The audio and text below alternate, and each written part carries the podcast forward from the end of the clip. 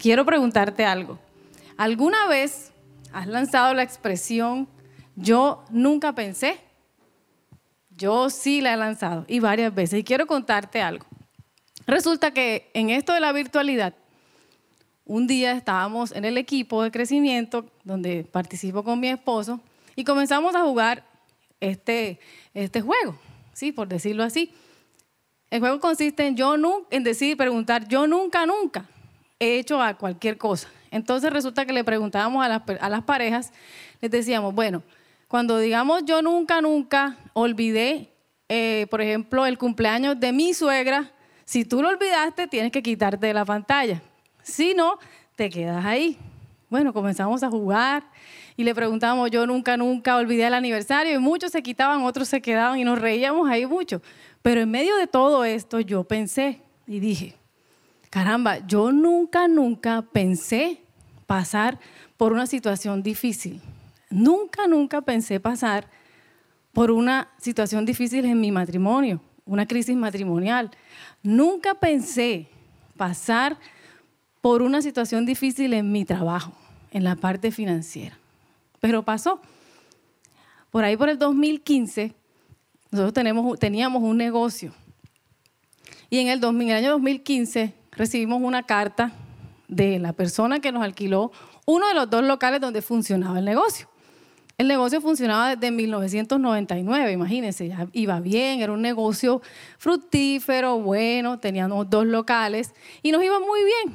Pero resulta que ese día llegó una carta donde nos decía el propietario del negocio, del perdón, del local, que teníamos que entregarle el local. Para mí eso fue el acabos, porque yo enseguida dije, caramba, ¿y ahora? reducir este negocio a un local de 10 metros cuadrados, donde teníamos uno de casi 20, 30 metros cuadrados, teníamos todo organizado. ¿Qué hacemos ahora? Lloré, pataleé, mejor dicho, hice de cuántas cosas. Pero bueno, me fui a mi casa. Cuando llego a mi casa, y las personas que tienen hijos me van a entender, mi hijo tenía en ese momento 8 años, me dice, mamá, vamos a jugar. Y yo, ay, ¿qué vamos a jugar? Entonces me dice, Vamos a jugar cultura chupística. Y me imagino que te irás a reír porque no sabes qué significa eso. Yo tampoco sabía en ese momento. Resulta que la cultura chupística es que te dicen una, eh, una categoría, por ejemplo, los colores, y tú tienes que decir los colores sin repetir. Empezamos a jugar y juegue y juegue y juegue. Cuando ya pasó el tiempo, yo dije, ay, para que ya no quiera jugar, voy a decirle ahora yo. Bueno, ahora me toca a mí. Y le dije, bueno, vamos a jugar cultura chupística de versículos de la Biblia. Y el muchachito me dijo el versículo. Entonces me dice, yo primero, yo primero. Yo, bueno, dale. Y me dice, mamá, Isaías 3.10. Como estábamos con esa situación, yo dije, Señor, tú nos quieres decir algo ahí. Y ahí empieza esta predicación, esta enseñanza. Isaías 3.10, mire lo que dice. Díganle a los justos que les irá bien en todo. Disfrutarán de la rica recompensa que se han ganado. Imagínense, yo la tomé para mí enseguida y dije, claro, pero ¿qué significa ser justo, Señor? Enséñame qué significa ser justo. Y supongo que tú te estás preguntando lo mismo que yo. Porque muchos de nosotros pensamos justo es una persona buena, íntegra, inteligente, y sí. La palabra justo en su original traduce íntegro, intachable, derecho, recto, fiel, leal, verdadero. Pero la Biblia dice otra cosa. La Biblia dice en Romanos 3:10 que nadie es bueno, ni uno solo. Imagínense. Entonces yo decía, ay Dios mío, y entonces la Reina Valera nos dice, no hay un solo justo, pero si seguimos leyendo en el mismo Romanos 3, del 21 al 26, miren lo que dice. Sin embargo, Dios nos ha mostrado ahora la forma para que Él nos acepte. De ella ya había enseñado el Antiguo Testamento. No se trata de guardar la ley. Dios hace justos a quienes creen en quién? En Jesucristo. Subrayalo ahí. Sin favoritismo alguno. Es así porque todos hemos pecado y no tenemos derecho a gozar de la gloria de Dios. Pero Dios, por su gran amor, gratuitamente nos declara inocentes, porque Jesucristo pagó todas nuestras deudas.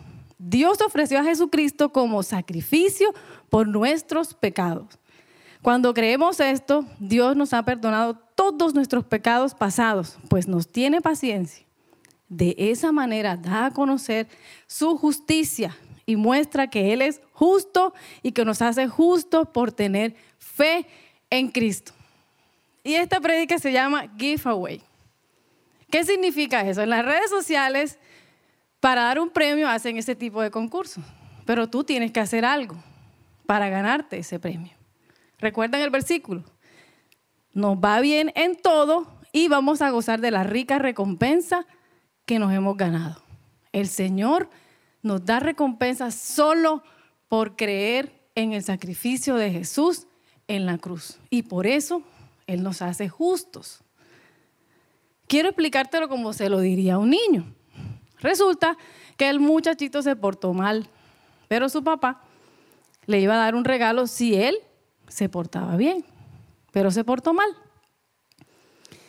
Cuando llega su papá, el niño sabe, me porté mal, no me van a dar el regalo. Pero, oh sorpresa, el papá le dice, no, sí te lo voy a regalar. Aunque no te lo merezcas, te lo voy a regalar. Eso significa ser justificado por Dios. Recibir un regalo que no merecemos. Jesús vino y murió por nosotros en la cruz, tan solo para que nosotros fuéramos justificados delante del Padre Dios y pudiéramos estar cerquita de Él. Entonces, el justo es el que cree en el Señor Jesucristo. Y si tú y yo creemos en el Señor Jesucristo y sabemos que Él es real, que Él fue a la cruz, murió por nuestros pecados y resucitó, entonces yo tengo que creer que Él está aquí conmigo, que está en tu casa, en tu trabajo, en todo lugar donde tú estés. Entonces tú tienes que caminar con Jesús o caminar en tu vida como si Jesús estuviera allí y modelar a Jesús y hacer lo que Jesús haría. Entonces un justo va a obedecer la palabra del Señor fielmente. Un justo va a obedecer sus coberturas naturales y sus coberturas espirituales. Un justo va a decir la verdad. Un justo va a pensar siempre lo bueno, lo amable, lo que edifica, lo que agrega valor. Un, justo va a buscar la voluntad del Padre. Un justo ama, perdona, es compasivo, es fiel, es leal. Aquellos que se sientan que son justos van a hacer lo bueno delante del Señor. Van a querer brillar delante del Señor. Y hay una palabra hermosa en Colosenses 3:23 que dice, todo lo que hagáis, hágalo como para el Señor y no como para los hombres.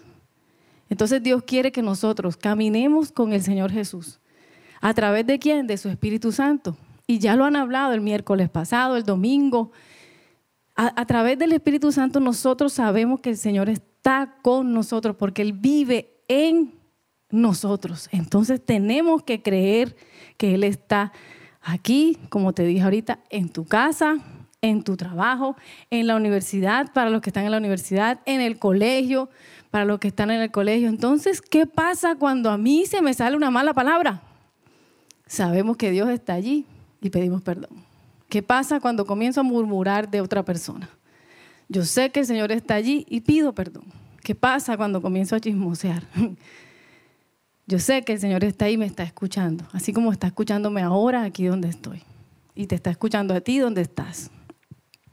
Entonces, ser justificado es un regalo. ¿Y es gracias a quién? Al Señor Jesucristo. Así podemos estar allí cerquita del Señor. Hay un personaje en la Biblia que todos conocemos que fue considerado justo delante del Señor. Hay, muchos, pero quiero hoy resaltar a Abraham. Abraham fue un hombre justo delante de Dios y fue su amigo. El Señor decía que no le podía esconder nada a Abraham. ¿Te gustaría que Dios te revelara todo a ti? ¿Te gustaría que el Señor no te escondiera nada? A mí me gustaría. Y me gustaría caminar con Él.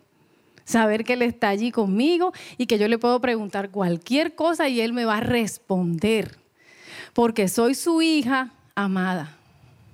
Porque no merecía que Él muriera por mí, pero Él vino y murió por mí. Y hoy yo puedo gozar de la presencia del Señor en todo momento y en todo lugar. Los justos buscan brillar delante del Padre y no delante de los hombres. Los justos quieren agradar a Dios, por lo tanto hacen lo que Dios les diga. Los justos son personas que aman por encima de cualquier cosa estar en la presencia del Señor y son inamovibles. Porque déjame decirte una cosa, si es primera vez que me estás, que estás escuchando una iglesia, una iglesia cristiana, un mensaje cristiano, cuando nos convertimos al Señor comienzan a perseguirnos. ¿Sí? Pero Dios quiere que tú seas inamovible y cuando tú eres inamovible, cuando tú eres firme en el Señor, entonces tú vas a recibir una recompensa. Y que es el regalo que hoy quiero que tú entiendas y yo también entienda. Los justos tienen la mente de Cristo. Sus pensamientos son puros, son rectos, no afirman o confían en su propia justicia, sino que confían en el Señor, en la justicia imputada por Cristo. Están abiertos a correcciones, tanto del Señor como de las autoridades. Reciben sabio consejo y lo aplican a su vida. Son capaces, son incapaces, perdón, de ser desarraigados de la posición que Dios a través de Jesús te dio. Entonces confían en esa posición, confiamos los justos en la posición que el Señor nos dio. ¿Y cuál es esa posición? La Biblia dice que estamos allí juntamente con Cristo crucificados. O sea, nosotros estamos allí con el Señor, al lado de Él. Así que yo, esa es mi posición, mi posición en Cristo. Ahora, la pregunta que te hago que me hice, Señor, yo estoy viviendo en la justicia de Dios y te la hago a ti. Señor, estoy viviendo en la justicia, tú estás viviendo en la justicia de Dios. Yo me la hice. Señor, estoy viviendo en tu justicia. ¿Será que sí? ¿Será que no? Dios quiere darnos a nosotros, los hijos, sus hijos justos, una recompensa. ¿Y cuál es esa recompensa? Vámonos a Mateo 5:10. Dichosos los que sufren persecución por ser justos, porque el reino de los cielos les pertenece. Entonces imagínense, ¿cuál es esa recompensa? El reino de los cielos me pertenece soy parte del reino de los cielos. Entonces yo soy santa, ¿cierto? Soy nación santa, soy linaje escogido, soy real sacerdocio. Todo lo que dice la Biblia de las personas que creen, tan solo creen en el Señor Jesucristo. Y vuelvo a mencionar a Abraham. Abraham creyó por encima de que su mujer fuera estéril. Abraham creyó por encima de tener 100 años. Abraham creyó y le fue contado por justicia. Pero además de eso, el Señor quiere que tú recibas el reino de los cielos aquí en la tierra. Entonces, cuando nosotros andamos en justicia, en la justicia del Señor, vamos a recibir también una reconciliación con el Señor. La palabra del Señor dice en Romanos 5.1, justificados pues por la fe, tenemos paz para con Dios en Cristo Jesús. Entonces disfrutamos de una paz hermosa y maravillosa con el Señor. Ya no vamos a estar lejos de la gloria de Dios, sino que vamos a estar ahí cerquita de Él. Pero también nos vamos a gozar en medio de la aflicción. Y ahí quiero que terminarte la historia del local. Tal vez el resultado final no fue el mejor para mí pero para el Señor sí. En medio de todo eso de que me quitaron el local, nos tocó tomar decisiones bastante drásticas. Nos tocó eh, alquilar un local más adelante, más hacia el centro, más costoso.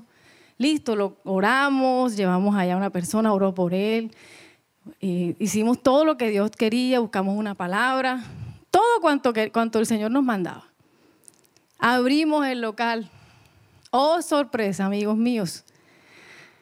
A veces habían días donde vendíamos 200 pesos. Un local que costaba una cantidad de dinero. No nos alcanzaba. Y nosotros nos preguntábamos, bueno, pero si tú dijiste, díganle a los justos que les irá bien. Estamos caminando en tu justicia. ¿Qué falta? Entonces le voy a leer aquí ahora Romanos 5 del 3 al 5. Dice, y también nos gozaremos de las aflicciones, porque nos enseñan a tener paciencia. Y la paciencia nos ayuda a superar las pruebas. Y así nuestra esperanza se fortalece. Y esa esperanza nunca nos defrauda, pues Dios, lleno de nuestros llenó, llenó perdón, nuestros corazones de su amor por medio del Espíritu Santo que Él mismo nos da. ¿Qué quería el Señor allí con nosotros? Probarnos en la paciencia, en creerle a Él que teniendo paciencia todo iba a salir bien. Vendimos el negocio, no pudimos seguir con Él, pero si eso no hubiese sucedido así, yo no estuviera hoy trabajando en el lugar donde trabajo, que lo amo con todo mi corazón. Tal vez no estuviera sirviendo en la iglesia como lo hago ahora, sino en menos proporción.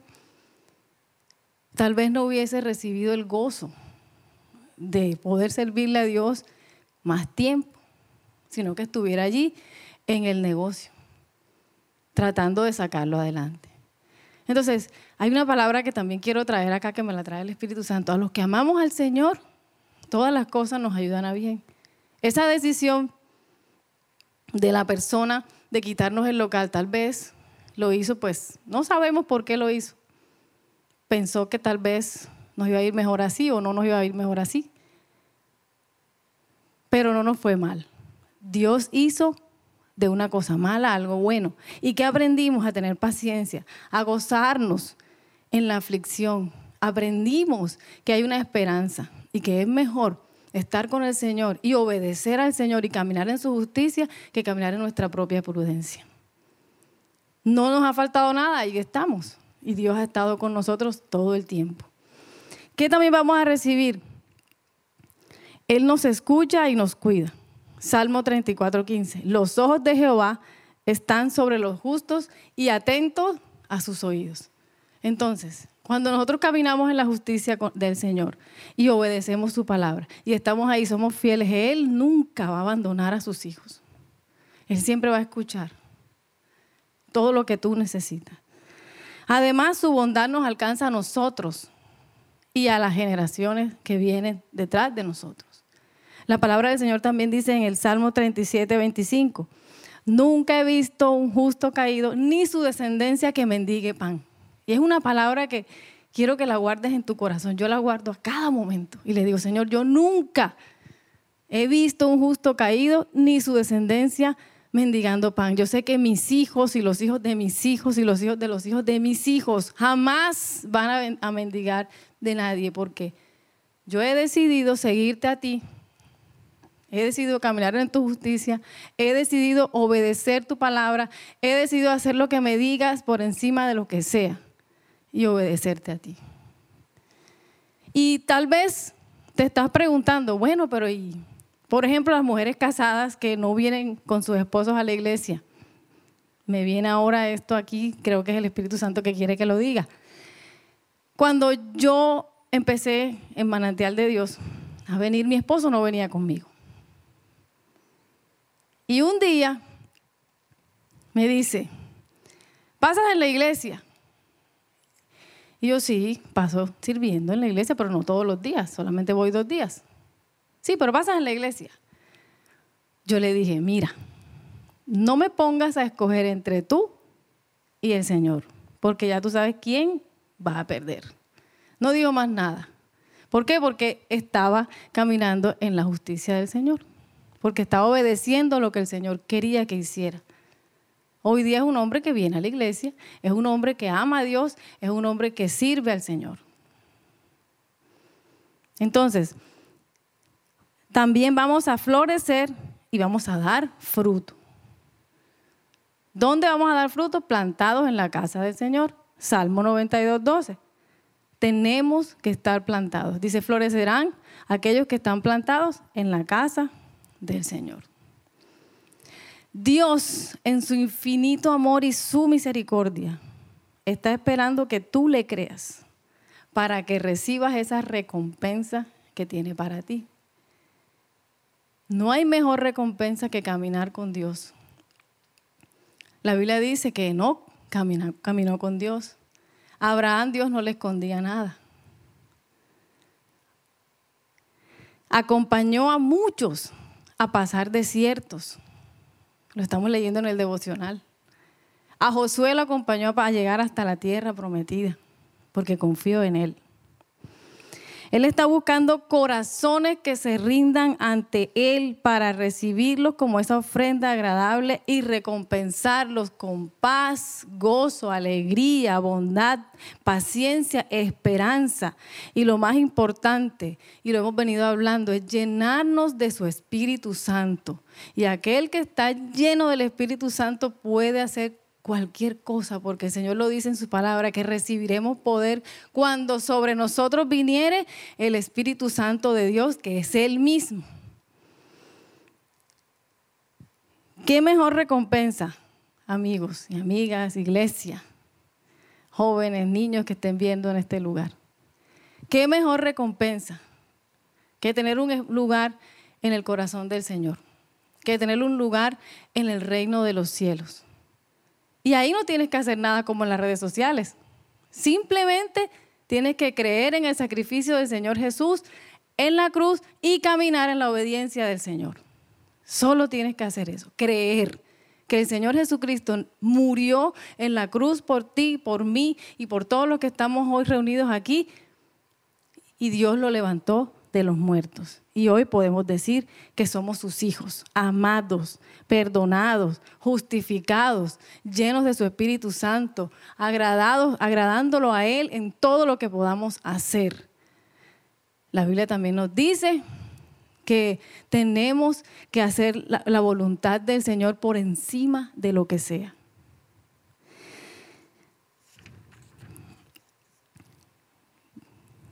¿Qué mejor recompensa? Ya les dije, ¿cierto?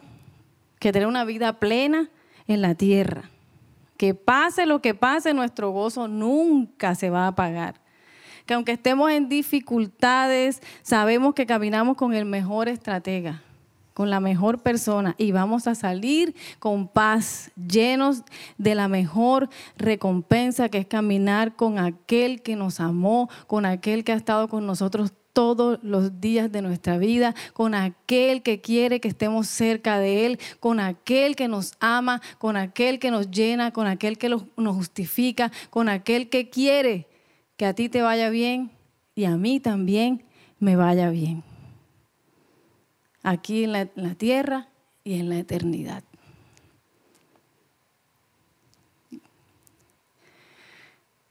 Quiero que allí por un momentico cierres tus ojos y pienses,